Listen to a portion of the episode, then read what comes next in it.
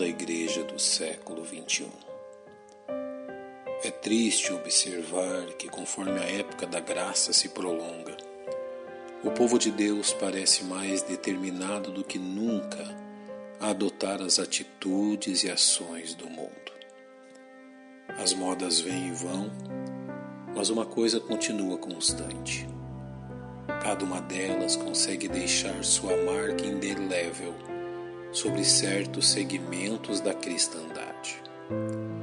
Mundanismo é a acomodação dos salvos em Cristo aos padrões de vida deste mundo, resultando no enfraquecimento da identidade cristã, na introdução de abominações na doutrina e no culto cristão, e na suprema heresia de colocar o Senhor Jesus do lado de fora da vida da igreja e dos cristãos. Temos na igreja de Corinto um exemplo clássico do modo pelo qual o mundo adentra a vida dos salvos encobertamente, sem quebrar trancas ou arrombar portas. Em sua primeira carta aos Coríntios, no capítulo 6, versos 9 e 10, o apóstolo Paulo nos fornece uma lista de pecados que mantém os homens fora do reino de Deus. Não sabeis que os injustos não hão de herdar o reino de Deus? Não erreis, nem os devassos, nem os idólatras, nem os adúlteros, nem os efeminados, nem os sodomitas, nem os ladrões, nem os avarentos, nem os bêbados, nem os maldizentes, nem os roubadores herdarão o reino de Deus. Lista constam quatro formas de conduta sexual distorcida, uma forma de adoração reprovada nas Escrituras, três formas de violação dos direitos pessoais e duas formas de hábitos que escravizam a vontade humana. Esta lista não é aleatória. Temos aqui a descrição das características da sociedade e da cidade de Corinto pelos olhos do apóstolo Paulo. O que a epístola também nos revela é a forma como estes pecados caracterizam também a congregação dos salvos em Corinto.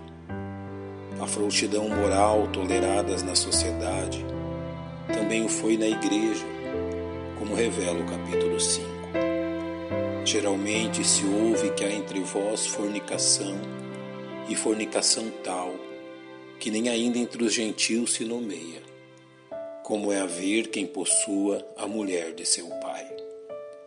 Também a idolatria atingia a vida dos cristãos através das carnes sacrificadas a ídolos e consumidas também pelos crentes.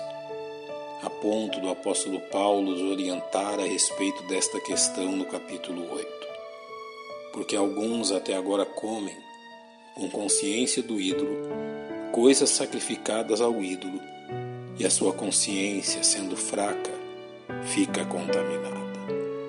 O mau hábito de se dividirem em partidos filosóficos, defendendo seus líderes e maldizendo os adversários, também foi copiado na igreja. Porque a respeito de vós, irmãos meus, me foi comunicado pelos da família de Cloé que há contendas entre vós. Quero dizer com isto que cada um de vós diz: Eu sou de Paulo, e eu de Apolo, e eu de Cefas, e eu de Cristo.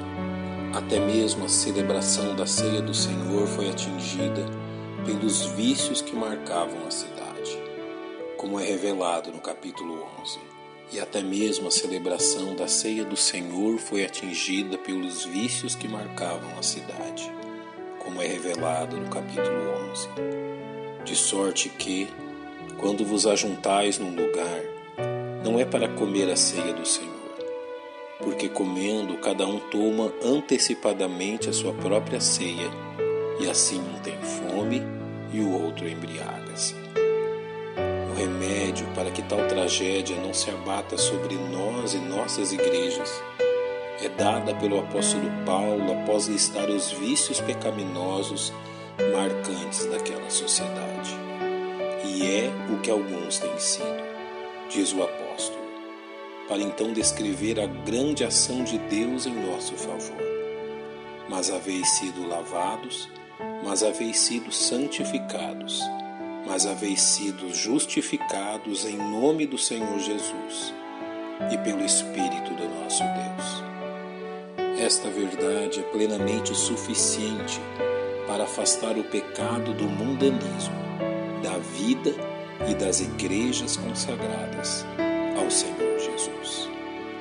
Nosso Deus e nosso Pai, te louvamos porque fomos lavados no sangue de Cristo e desarraigados deste mundo em trevas. Obrigado pelo privilégio de testemunhar do Senhor neste nós oramos. Amém. Um bom dia e que Deus lhe abençoe.